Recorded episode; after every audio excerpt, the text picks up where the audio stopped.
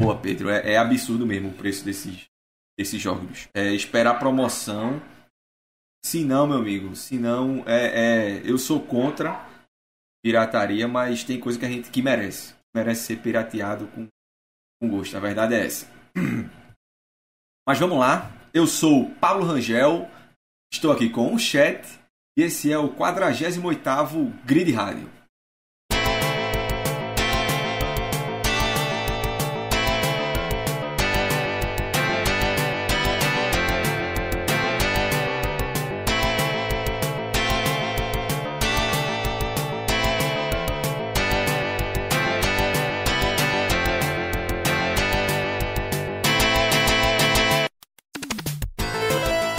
Pessoal, estamos a uma semana, aliás, menos de uma semana para a abertura da temporada 2024 da Fórmula 1. A gente está gravando aqui o episódio na terça-feira. Na sexta-feira já tem carro na pista, treinos livres do, do Bahrein. Então, esse vai ser o principal tema do nosso episódio de hoje.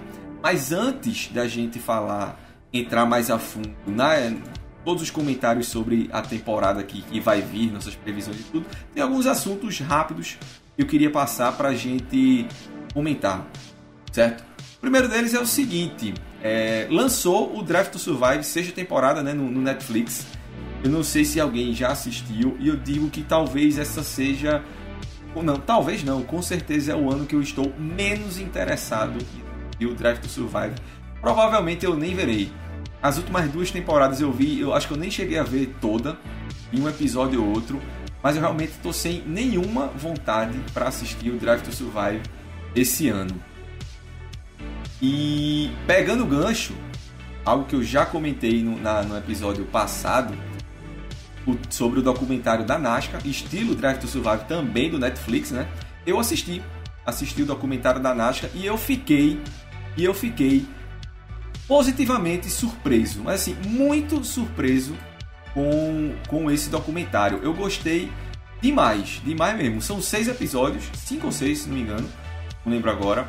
Mas assim, eu lembro que eu comentei aqui no episódio passado que ah, eles vão, devem explorar bastante essa cachorrada dos americanos lá, os caras que ficam brigando, pós-corrida, não sei o que, aquela bobagem toda dos, dos americanos adoram.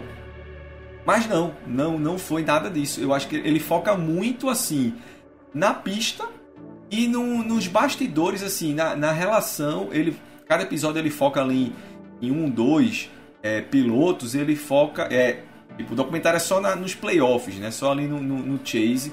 Ele vai focando em, em um ou dois pilotos por episódio. Conta ali, tipo, pega a entrevista do cara, conta o histórico do cara, como o cara tá encarando aquilo. Eu achei bacana pra caramba, velho. O Caíto tá aqui no, no chat. Caíto já comentou mais de uma vez por aqui que ele não curte muito Nascar, né, Caíto? Porque é muito bate-bate. Enfim, é, é um tipo de automobilismo completamente diferente. Mas eu acho que até você iria curtir esse documentário da, da NASCAR. Eu acho que vale a pena aí pelo menos dar uma olhada no primeiro episódio. Eu acho que vocês vão curtir. Eu gostei, realmente gostei bastante. Achei muito mais legal do que o, o Drive to Survive. Não é apelativo não ficam querendo forçar é, confusão, forçar disputa onde não existe, criar drama onde não existe. Não tem nada disso. É um, uma linha editorial, uma linha de que eles tomaram ali completamente diferente do Draft do Survive e eu gostei demais. Para minha surpresa, viu? Eu recomendo todo mundo aí assistir. Também não curto oval. Então, eu, eu, é, Pedro também não curte oval, eu tô ligado, mas tem uma chance para esse, esse, esse documentário. Vejam pelo menos o primeiro episódio vocês vão curtir. Não é longo não, os episódios não são longos. Acho que vocês vão, vão vale a pena dar, dar a chance. Deem aí esse voto de, de confiança para essa minha indicação.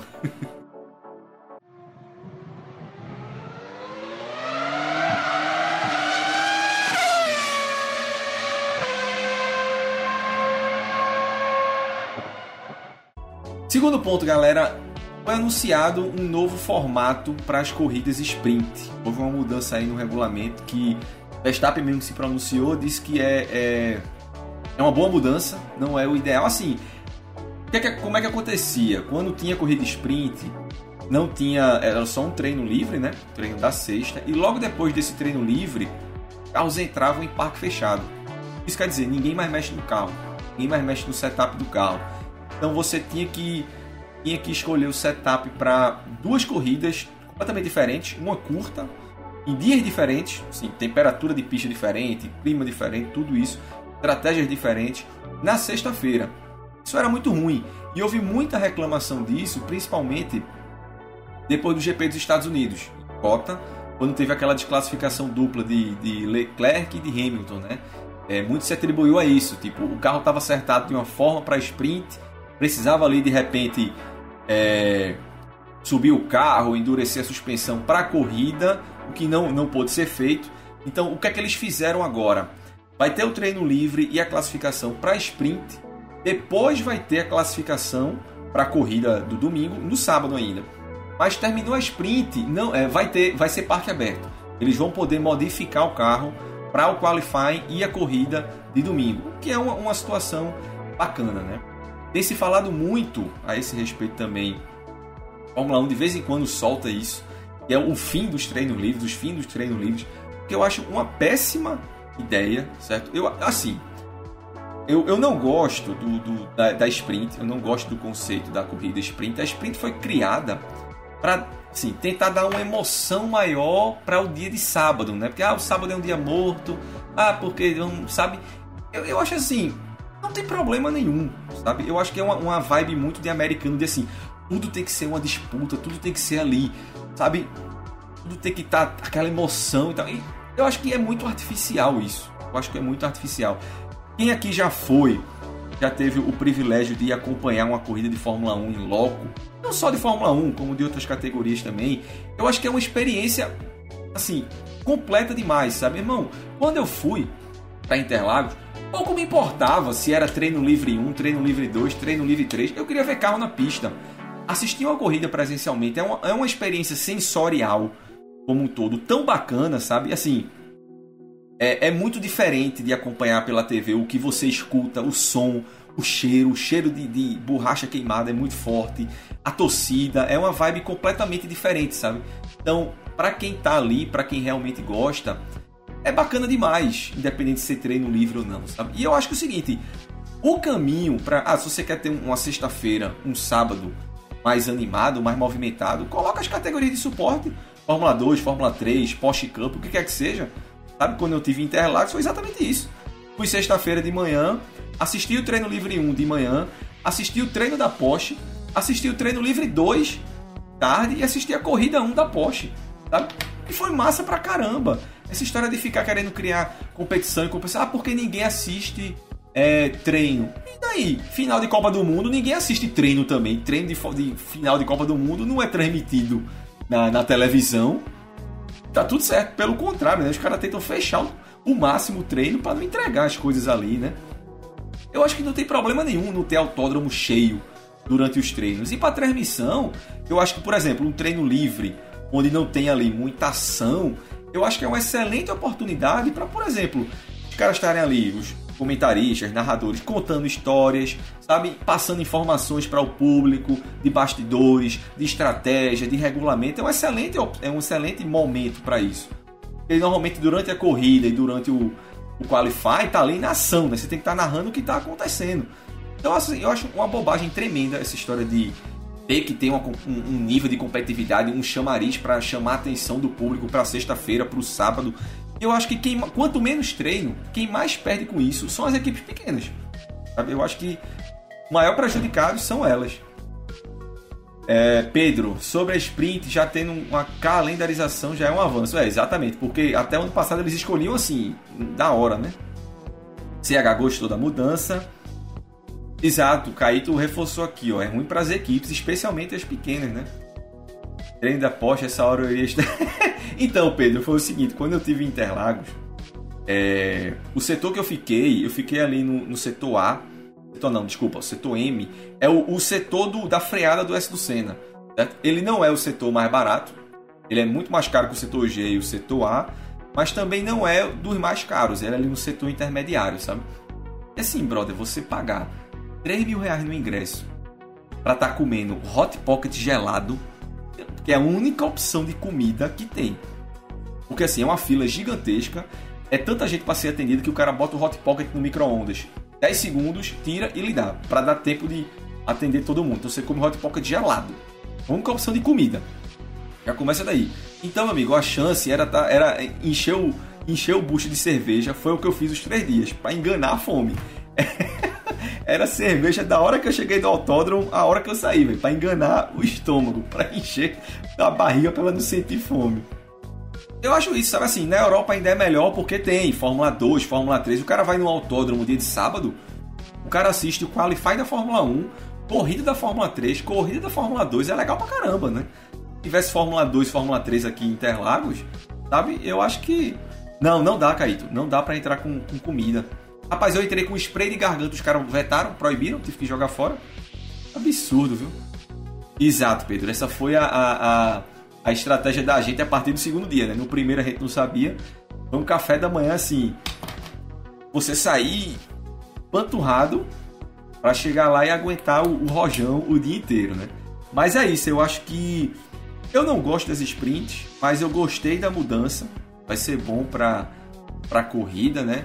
E eu acho que assim, fora essa história de tirar treino livre de tudo. Acho que, para mim, o, o, formato tradicional já é perfeito. Treino livre 1, 2 e 3, qualify e corrida.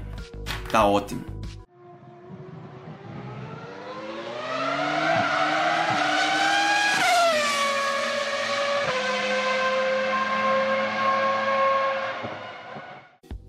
Galera, mais um assunto aqui antes da gente partir para o nosso assunto principal.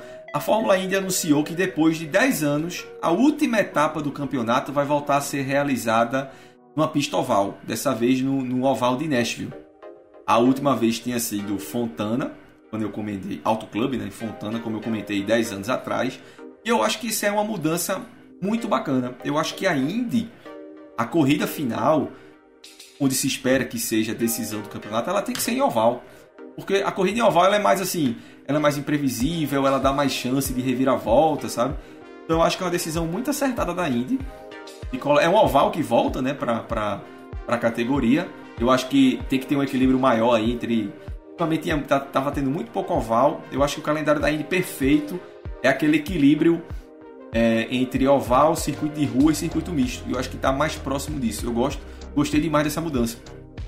Ainda mais se a gente lembrar que até o ano, as duas, duas últimas duas ou três temporadas, a temporada foi a última corrida foi no circuito de rua de Nashville. Uma bosta, no circuito era uma merda. Você botar a corrida final no circuito bosta, circuito de rua, era apesar da Indy ser muito mais fácil de ultrapassar do que a Fórmula 1, a ideia é o circuito de rua, que é mais difícil que o, o, o, o natural, né? Então eu acho que é uma mudança sensacional da Indy. A Indy, assim, ao meu ver, na minha opinião, a Indy tende a sempre ter boas mudanças nesse sentido, sabe? Em relação a, ao espetáculo, a ouvir mais os fãs. Eu acho que a Indy faz um, um bom trabalho nisso. Eu acho que foi uma excelente, uma excelente notícia para o calendário da Indy desse ano.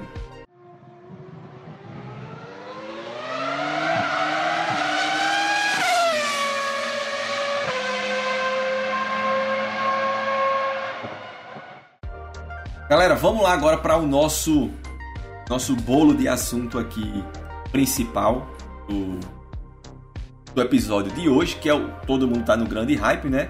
Como eu comentei no início, a gente começa essa semana a Fórmula 1 2024. A gente teve aí talvez a, uma das pré-temporadas mais agitadas. Eu não lembro de ter visto uma pré-temporada tão agitada quanto, quanto essa. Teve a, a, a treta da Andretti, a recusa da Andretti Teve o anúncio de Hamilton na Ferrari que pegou todo mundo de surpresa. Tá tendo essa investigação, essa polêmica, essa bronca toda aí em cima de, de Christian Horner, né? Inclusive a Ford já cobrou, já cobrou da Red Bull uma postura. Dizem por aí que a Red Bull vai, vai anunciar alguma decisão a respeito das investigações antes até da, da corrida de domingo, ou seja, essa semana ainda. A gente teve um monte de, de, de coisa acontecendo, né? Em, antes mesmo de começar a temporada. Tivemos os testes no, de pré-temporada no Bahrein semana passada e, e, e aí eu digo, infelizmente, me parece que vai ser mais um ano de domínio absoluto de Red Bull e especificamente de Max Verstappen. Não sei o que vocês acham isso, mas o quanto que aquele carro sobrou desses treinos, o quanto que Verstappen disse que estava tranquilo guiar, guiar aquele carro, sabe? E assim, a Red Bull fez o quinto e sexto melhor tempo dos treinos. E Pérez até fez um tempo melhor que Verstappen, mas é bom lembrar que eles não usaram, assim, primeiro que esses testes de pré-temporada, eles dizem muito, mas ao mesmo tempo eles não dizem tudo, né? É, a gente nunca sabe ali quem está andando com pouco combustível, quem está tirando o pé, quem está aliviando, quem está realmente em ritmo de classificação. Mas o fato é que os quatro melhores tempos foram feitos com o pneu mais macio que tinha disponível, que a Red Bull não utilizou. Sabe? A Red Bull utilizou os médios para fazer o, o quinto e sexto melhor tempo. E assim, com folga. Com folga. Eu, eu quero acreditar, eu quero acreditar que o domínio de Verstappen não vai ser tão grande. A gente não vai ter uma temporada tão enfadonha quanto a do ano passado. Mas eu confesso que essa pré-temporada me deixou com uma certa desesperança certo? Um, um, certo desânimo em relação, em relação a isso. CH comentou aqui, nesse Alpine se lascou, já disse que vai ser o pior carro. É, CH, eu acho que Alpine, a McLaren me parece que andou um pouquinho para trás, né? Alpine também não, não me, não me... Mais uma vez é aquilo que a gente sempre fala, né? É uma bagunça completa aquela equipe. Não tem gestão, não tem administração, não tem nada ali. A gente não tem como esperar nada decente vindo, vindo dali, né? A Haas também parece que vai, vai segurar com gosto a lanterna ali do campeonato inteiro. Eu acho que a Hamilton até comentou, né? A Mercedes, a Mercedes e a, a, a, Ferrari me pareceram que andaram para frente. Algumas equipes, quando eu comentei, como a McLaren, parece que andaram para trás. Mas eu acho que Mercedes e, e Ferrari andaram para frente. Não acredito que vão fazer páreo, vão fazer frente à, Red Bull. Mas me parece que, pelo menos, principalmente a Mercedes, começa o ano de forma correta, né? pelo menos um rumo, um rumo certo, ao contrário dos últimos dois anos. Pedro, não tem como ser pior do que a do ano passado. A matemática não permite. É. De 23, eles ganharam 22, né? Aliás, de 22 ganharam 21. Esse ano a gente vai ter o quê? 24, é isso? 24 etapas. Não é possível que eles vão ganhar. Pelo amor de Deus. Um ponto aqui que eu queria, que eu queria levantar para vocês é o seguinte: Tá rolando o zum zum aí, a gente ainda vai ter um ano para debater sobre isso e rolar muito boato. E Alonso da McLaren ano passado, ano que vem, né? 2025, no lugar de Hamilton, como uma espécie de, de além de ser um cara assim, obviamente a mesmo o, o cabatano velho, a velocidade de Alonso ninguém tem como negar, né? Mas está ocupando aquela vaga ali, esperando Kimi Antonelli amadurecer, né? É, Alonso é empresariado por ainda Flávio Briatore.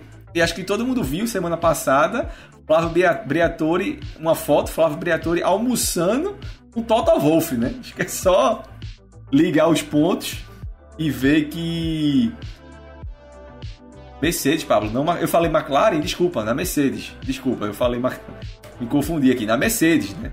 Eu acho que, e aí eu vou dizer, eu, eu gostaria muito de ver isso, eu acho que a, a Aston Martin, que começou o ano passado com, com um carro muito. A Aston Martin é o seguinte: Aston Martin, essa, essa equipe, quando era Racing Point, quando era se tornou Aston Martin e tal, ela meio que vinha copiando o projeto de todo mundo, né? Já foi chamada de a Mercedes rosa, depois a Red Bull verde. Então, assim, me parece o seguinte: quando você copia, copiaram tanto o projeto dos outros que, assim, na hora de desenvolver o carro do meio para o fim da temporada, eles não conseguem porque me parece que o projeto original não é deles, né? Então eles meio que ficam perdidos ali. Esse ano eles começam com um projeto 100% próprio, autoral. Então vamos ver se eles não não parecem que vão começar o ano tão forte quanto começaram o ano passado, mas me parece que talvez tenha uma margem para evoluir maior, né? Vamos ver até quando Alonso vai aguentar antes de começar a reclamar, né, do carro. Alonso da McLaren seria da Mercedes seria divertido, mas eu sendo Toto Wolff tiraria outro. Alonso da Mercedes ia pedir para dar um tiro no pé. Vocês acham? Eu acho que seria uma excelente escolha, porque assim, Mick Schumacher, não. E assim, entre ele, entre Alonso, Albon, certo que falaram, quem outro? Gasly e Ocon para mim, dois pilotos que já passou a, chance deles, sabe? Dois pilotos que vão ficar por ali no meio do grid eternamente. É, e Kimi Antonelli é muito novo ainda, né? Digamos que ele faça aí uma excelente temporada na, na Fórmula 2 dois excelentes anos aí na Fórmula 2, estrearia daqui a dois anos, de repente, não sei. Para ser uma espécie de, de tapa-buraco, eu acho que é um excelente tapa-buraco. Nessa o Drugo entra. É, eu acho que o Drugo ele teria mais chance. Se, não na, na Mercedes, né? Tu tá falando na Mercedes, eu acho que ele teria mais chance. Alonso indo para Mercedes e ele ocupando o lugar de Alonso na, na Aston Martin, né? Talvez a, a melhor chance de, de Drugo seja, seja essa, né? Não sei o que, o que você. Isso, da Aston Martin, né? Exatamente. Exatamente, eu acredito nisso. Seria talvez a melhor chance dele, porque é aquele negócio. Se ele ficar muito tempo ali escondido, entre aspas, nesse papel de, de piloto reserva da, da Aston Martin, ele vai ser esquecido ali. Ele vai ser esquecido ali. Alonso é um cara difícil de bastidor, divide equipe, xinga motor. Concordo, Pedro, mas eu acho o seguinte também. Eu acho que Alonso, ele tá, ele tá Tipo, ele já ele tá mais velho, tá mais experiente, né? E eu acho que ele já não. Ele, ele já tá mais numa vibe mais paz e amor, sabe? Não que ele não vá reclamar, porque de vez em quando ele também dá umas cutucadas ali na Aston Martin, né? Esse ano, ano passado mesmo ele deu. Mas eu acho que ele já não tá nessa vibe, sabe? Eu acho que ele entende o momento da carreira dele, que tá perto do fim. Ele acho que ele entende que se ele for para para Mercedes, se ele for para Mercedes e a Mercedes botar na mão dele um carro que possa ganhar a corrida e eventualmente brigar pelo título, Aí eu queria ver, realmente. Aí eu, talvez eu concorde com você. Ele, a gente voltaria a ver o Alonso das antigas, né? Mas eu acho que se não, se for um carro ali para ganhar uma corrida ou outra, tá, eu acho que vai ser o Alonso paz e amor, como a gente tem visto nos últimos anos, sabe? A CH tá dizendo que Alonso tem um ótimo feedback de carro, muito melhor que Russell. É uma boa para Mercedes. É, eu acho que seria uma boa para Mercedes também. E eu gostaria assim, vocês sabem que eu sou fã de Alonso, eu gostaria de ver ele na, na Mercedes. Mas vamos lá, agora eu queria ver aqui com vocês. A gente fez uma série de apostas, como a gente tem feito todos os anos. Gustavo não mandou as apostas dele, não furou comigo aqui no, no episódio e não mandou as, as apostas dele. Rafael mandou e da galera do nosso clube de membros, o Sampa mandou, o Jota me mandou, o Caíto me mandou e eu acho que eu esqueci de pegar a do Fernando. Nosso amigo Fernando, ele me mandou. Ele mandou uma só. Cadê? Então vamos começar aqui com as apostas. Eu, obviamente, todas vão ficar anotadas. E no final do ano, como a gente sempre faz, a gente volta aqui para rever e ver a, a quantidade de pataquada e coisas absurdas que a gente apostou aqui durante o, durante o ano. Vamos lá, deixa eu começar aqui quando Fernando, como o Fernando mandou uma só, deixa eu mandar logo a dele aqui. É... Lewis Hamilton vence mais um e se torna o maior campeão da Fórmula 1 de todos os tempos. Eu acho que ele está se referindo ao título, né? Rapaz, Hamilton ser campeão esse ano, eu acho que seria uma, uma zebra assim, de um tamanho. Essa talvez seja a aposta mais ousada que eu, que eu já ouvi, que eu vi para esse ano. É Hamilton ser campeão, mas essa foi a aposta aqui do nosso amigo Fernando. Ele nem tá por aí hoje. É, se tivesse, se fosse uma casa de aposta, estaria pagando um milhão para um isso aqui, Esse, essa aposta do, do Fernando.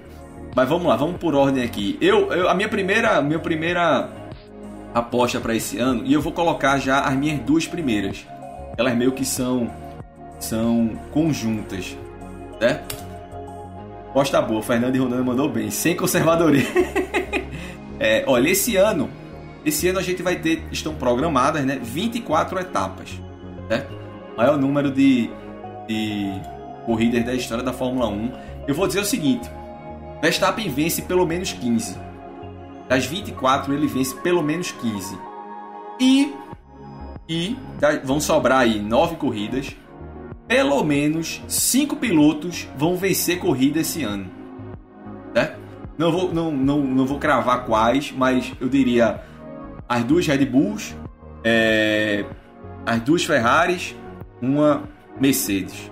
Né? De repente a McLaren, de repente um, um Alonso, de repente as duas Mercedes. Mas pelo menos cinco pilotos vão vencer corridas esse ano. E Verstappen vence 15 negócio é ser arrojado nas apostas. e aí, pegando aqui o que a galera falou, vamos puxar aqui, ó. Caíto disse também que Hamilton vence pelo menos uma e que Lando Norris também vence uma corrida esse ano. O Caíto aí pegando. Se Caíto acertar essas duas, é, é meio caminho andado para minha aposta, né?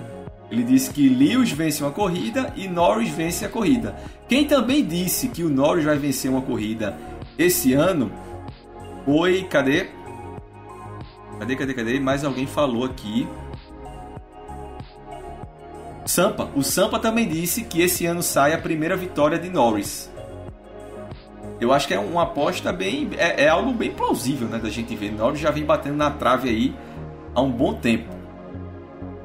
É, vamos lá, o Jota disse também que o Alonso vai vencer uma corrida, ao menos uma corrida esse ano. Olha só, eu disse que cinco pilotos vão vencer. A galera citou.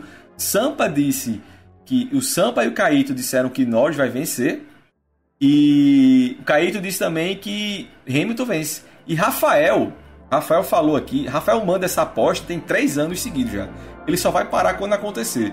Ele disse que Leclerc vai vencer em Mônaco. Tem três anos que Rafael faz essa mesma aposta.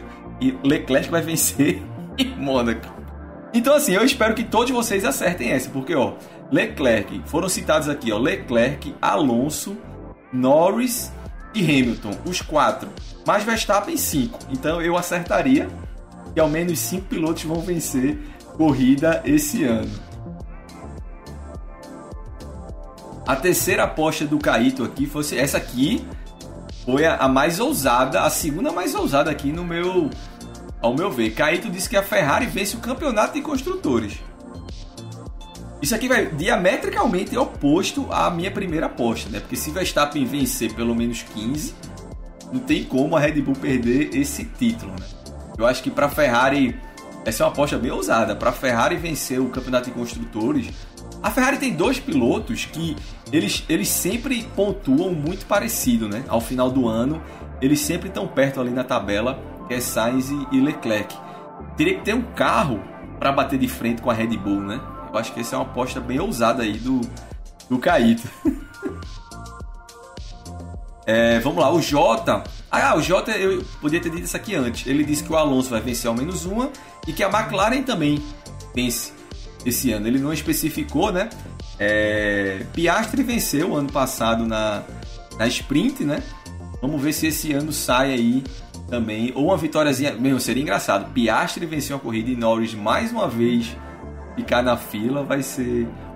Vai ser complicado. Mas a terceira aposta do, do Jota foi que o Sainz termina o ano na frente de Leclerc. E essa eu acho que é uma, como eu acabei de comentar, é uma, uma aposta bem. bem. bem plausível, porque eles, como eu falei, né?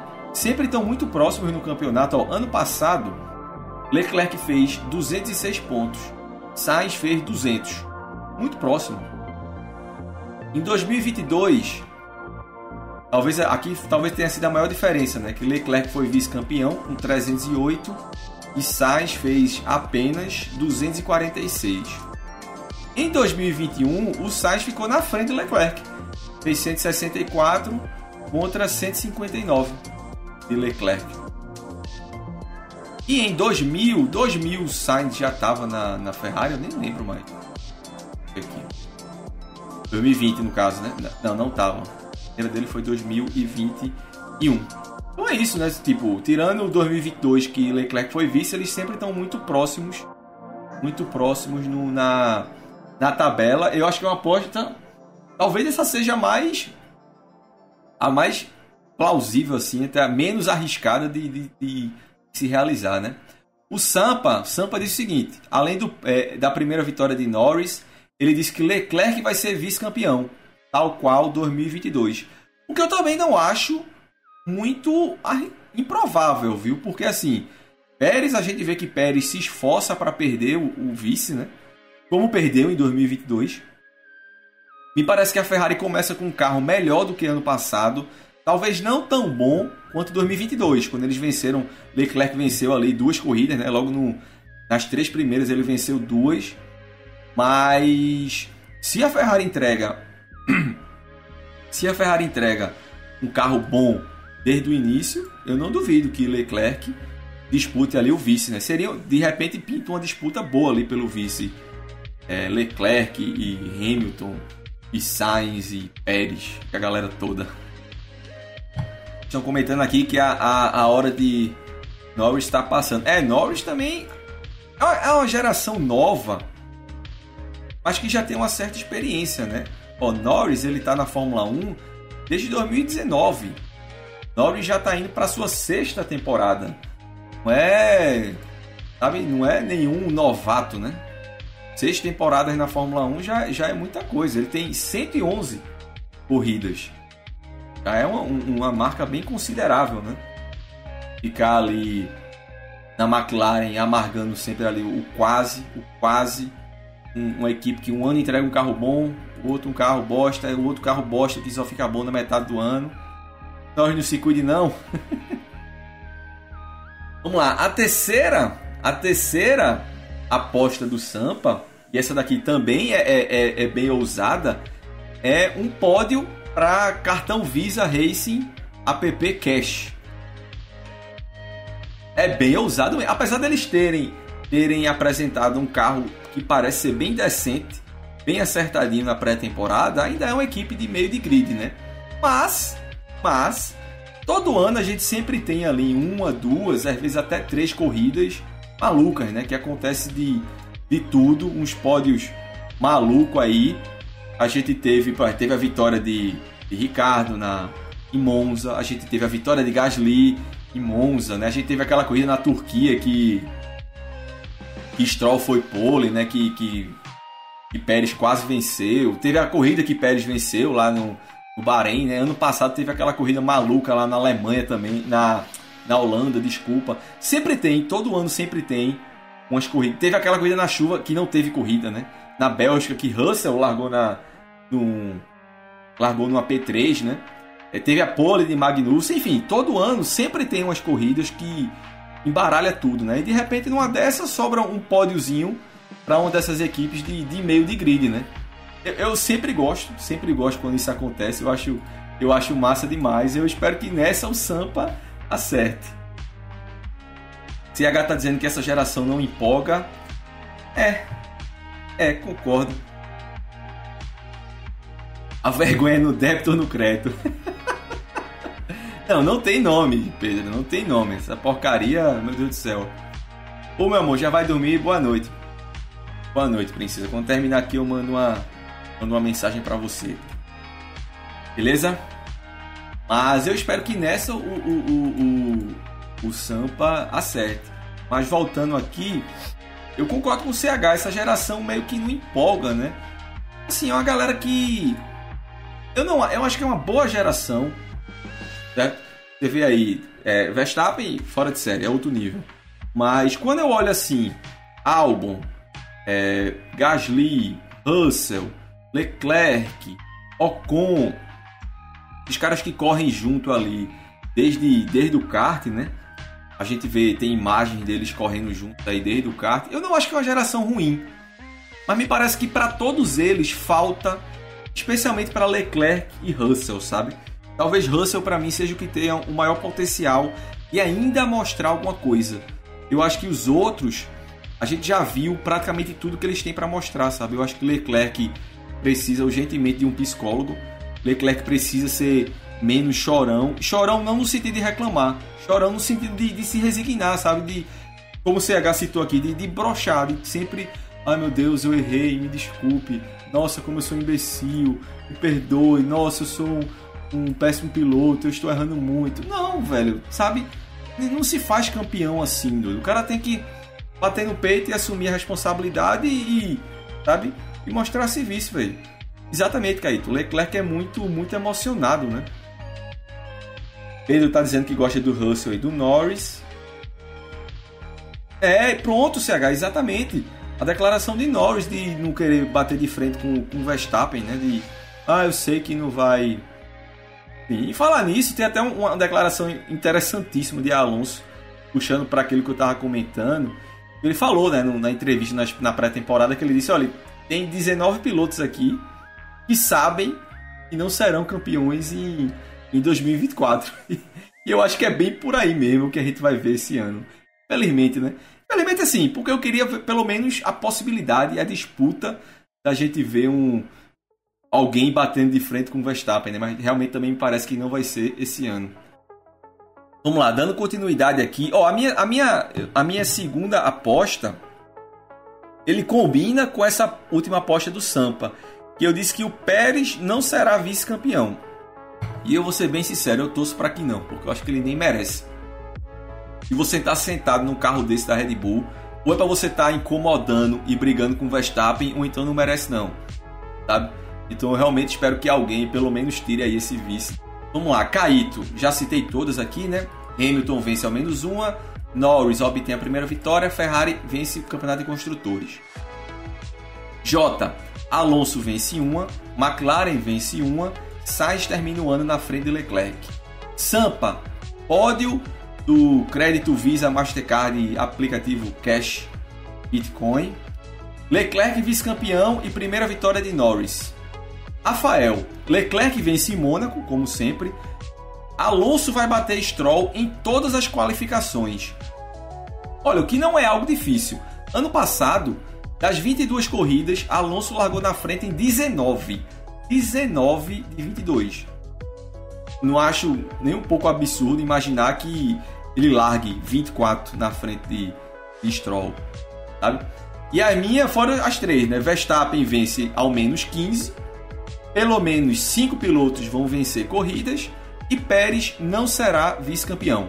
E o Fernando, que foi mandou só uma, né? Que foi a mais ousada de todas, Hamilton vai ser o campeão. Tá aqui anotado Caíto, J, Sampa, Rafael, eu e Fernando. Todas as apostas anotadas no nosso último episódio desse ano, como a gente sempre faz. Vamos voltar para isso aqui para ver quem acertou muito e quem errou muito. Certo? E para encerrar aqui, vamos voltar à pergunta do CH. Quem deveria estar fora do grid ano que vem para abrir novas vagas? O Caíto disse: Stroll, Ocon, Gasly e Sargent. Pedro mandou Pérez, Ricardo, Huckenberg, Magnussen, o chinês que não sei escrever o nome, o mini japonês e Stroll. Vamos lá, deixa eu ver quem eu acho aqui. Ó. Sargent, com certeza. É, Tsunoda também, para mim, nunca mostrou aqui veio na Fórmula 1. Ricardo, concordo com Pedro. Ricardo já deu também sabe? Tchau. Uh, Guanizu também, como o Pedro falou, tchau. A dupla da Haas também, sabe? Magnussen, Magnussen é como a gente já citou muito aqui, aquele eterno meio de grid, né? O cara que vai ficando, vai ficando, vai ficando, quando vê o cara tá há 20 anos na Fórmula 1. Uh, e a Stroll, é, Stroll também acho que já deveria ter. Desses eu acho que o menos provável de sair é Stroll, por motivos óbvios, né? Mas para mim, todos os outros aqui, Pérez. Acho que Pérez mereça sair, mas ele não merece o carro que tem. Eu acho que Pérez é muito mais competente é... que boa parte dessa galera aqui. Mas eu acho que ele tá com. O psicológico dele já tá totalmente quebrado. O que é algo comum, né? Quando você é companheiro de um cara fora de série. A gente já viu muito isso na história da Fórmula 1. Mas eu não acho que ele mereça. Não, não mereça uma vaga mas eu acho que ele não merece a vaga que ele ocupa. Mas vamos lá. Gasly e Ocon para mim. Eterno meio de grid. Alonso. Todo mundo já sabe minha opinião. Stroll fora. Leclerc e Sainz. Ok, deixa. Merecem. Huckenberg e Magnussen fora. Bottas. Botinhas eu acho que tá naquela também. Eu acho que ele meio que. Ele já falou, né? Que o objetivo dele é, é cavar uma vaga para para Audi. Se ele consegue se manter nessa equipe até a entrada da Audi e a Audi realmente vem com um projeto sério, de repente a gente pode voltar a ver Bottas aí ganhando corrida. A gente sabe que ele é um, um piloto pelo menos competente, né? Como que é? O carro que ele tem na mão, o Steak Tartar, porcaria de equipe. Guanizu fora, Norris e Piastri, ok, merecem um, estar onde estão. Hamilton, nem comento. Russell, ok. Ricardo fora, Tsunoda fora, Pérez, acabei de citar, Verstappen, não tenho que comentar, Albon merece para mim ficar, Sargent fora. É isso. CH aqui deu a, a resposta para a própria pergunta dele. Pérez, Sargent, Ricardo, Ocon, Stroll Magnussen. Pedro, O japonês sai não, tá sendo comentado na Aston Martin uma eventual parceria com a Honda. Isso aí eu nunca ouvi, estou muito surpreso e espero que não aconteça. espero que não aconteça. Ocupar uma vaga na Aston Martin com, com esse japonês que não. Porra nenhuma. Melhor japonês que a gente já viu na Fórmula 1 se chama Kamui Kobayashi. Apesar de eu gostar muito de Takuma Sato e Takuma Sato ser na minha opinião, o maior piloto japonês da história. O cara é bicampeão de Indianápolis. Eu acho que na Fórmula 1, quem, quem apresentou mais velocidade, mais desempenho, e talvez se tivesse um carro melhor pudesse apresentar mais, foi Kobayashi. Eu acho que Sato teve melhores oportunidades que Kobayashi, inclusive. Naquela época ali de BAR, que não era uma equipe fraca, né? Mas eu acho que Kobayashi merecia ter tido uma, uma chance melhor. Na minha opinião, o melhor, o melhor japonês que a gente já viu. Não o maior, eu citei, o maior de todos os tempos é, é, é Takuma. Katayama e Uji. Aí você. Katayama, se não fosse Pablo, teria feito um spoiler no GP2. Pare, Katayama, pelo amor de Deus. Viu, galera? Pessoal, é isso. Alguém tem mais alguma aposta, algum comentário sobre acrescentar aqui para a próxima temporada. O próximo episódio da gente, a gente já vai ter aí duas corridas, as duas primeiras etapas para a gente comentar. Tô como sempre naquele hype besta de fã, certo? A gente xinga, é, é, é aquela relação bem tóxica, né? A gente reclama da Fórmula 1, a gente xinga, a gente apresenta todos os defeitos, a gente fala como a Fórmula 1 maltrata e cuida mal da gente como fã. Mas a gente não larga essa porcaria de jeito nenhum, né? Sexta-feira estamos aí comentando já o, os treinos livres. Sexta-feira já tem corrida de Fórmula 2, né? Vai ser bacana. A gente tem uma galera boa para acompanhar aí na Fórmula 2. Tem o último ano do Tubarãozinho. É, ou, ou, ele, ou ele faz um campeonato espetacular, ou então procura outro rumo aí para a carreira. E a gente vai ter a estreia de Bortoleto, né? Atual campeão da Fórmula 3 na, na Fórmula 2. Vamos torcer bastante aí por eles dois. Beleza? Galera, é isso. Vou ficando por aqui. Peço para que deixem aí aquele likezinho maroto para dar aquela fortalecida no canal. Amanhã o episódio já vai estar em todos os agregadores aí: Spotify, iTunes, Google Podcast, Deezer, Amazon Music, onde vocês quiserem, certo? Divulguem aí o podcast para os amigos de vocês que curtem também, assim como a gente, automobilismo. E agradecer a presença de todos, já que Gustavo me deixou na mão em cima da hora, né? Foi, é sempre um, um prazer contar com a, o bate-papo de vocês aqui durante a gravação do episódio. Beleza? Daqui a 15 dias a gente volta o episódio 49. Já teremos duas etapas, né? Bahrein e Arábia Saudita para a gente comentar. Beleza, galera? ficando aqui por hoje. Minha garganta já foi, até, aguentou até o limite. Até a próxima. Tamo junto.